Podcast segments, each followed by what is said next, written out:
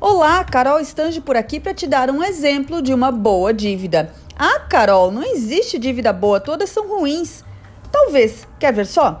Olha o exemplo bacana que eu vou te dar, mas mesmo assim ele não é melhor do que a última dica desse podcast. Vamos supor que você tenha recebido uma proposta de trabalho melhor do que a atual e para isso precise de um computador mais potente, com mais memória. Seus rendimentos aumentarão se você comprá-lo, portanto, mesmo com a prestação desse equipamento no seu orçamento, ainda assim vale a pena tê-lo. Outro exemplo, aquele curso que você sempre quis fazer e que custa uma fortuna, por alguma ação pontual de marketing da instituição, está pela metade do preço.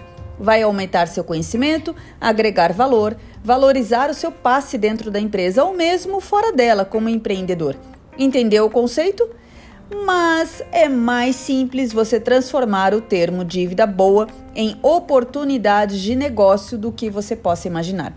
Se você tiver a sua reserva de emergência montada, é dela que sairão os recursos para você comprar o computador ou fazer o curso, que são os exemplos desse podcast.